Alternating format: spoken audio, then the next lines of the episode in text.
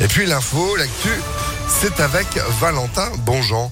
Bonjour Valentin. Bonjour, bonjour à tous. Plus de 150 000 manifestants pour battre le pavé hier et réclamer des hausses de salaire, mobilisation interprofessionnelle à l'appel de plusieurs syndicats. 170 manifestations ont été organisées à travers la France hier au total.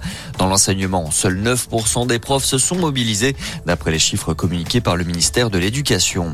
Les enseignants qui réclament le report de certaines épreuves du baccalauréat avec les cas de Covid-19 dans les classes, du retard a été pris dans les programmes. Jean-Michel Blanquer, le ministre de l'Éducation nationale, doit justement recevoir plusieurs représentants syndicaux afin d'évoquer ce sujet. Les chiffres de la délinquance publiés hier par le ministère de l'Intérieur pour 2021. Dans ce rapport, on constate le sursaut des escroqueries et des violences, notamment les violences sexuelles, plus 33% concernant le nombre de plaintes déposées l'année dernière pour viol. Une hausse des signalements qui concernent parfois des faits anciens. Dans le reste de l'actualité, les États-Unis convoquent le Conseil de sécurité de l'ONU. Une réunion doit se tenir lundi aux Nations Unies pour évoquer les tensions militaires à la frontière entre la Russie et l'Ukraine. 100 000 soldats russes ont été postés à la frontière entre les deux pays, une manœuvre d'intimidation dénoncée par les États-Unis. En attendant cette réunion, lundi, Vladimir Poutine et Emmanuel Macron doivent échanger aujourd'hui lors d'un entretien au téléphone. Le chef de l'État qui souhaite proposer un chemin de désescalade à son homologue russe.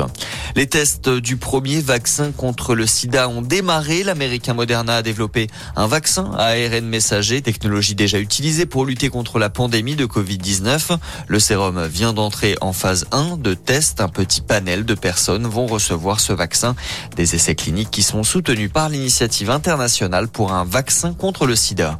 Et puis en tennis, première demi-finale du tableau masculin qui se déroule en ce moment à Melbourne. Raphaël Nadal affronte Matteo Berrettini et dans la foulée, Stefano Tsitsipas jouera contre Daniel Medvedev. On se retrouve très vite pour un nouveau point sur l'actualité Très belle matinée à tous. Merci beaucoup. Retour de l'info à 6h30 avec Sandrine Ollier. Restez informés à tout moment. ImpactFM.fr. 6h02.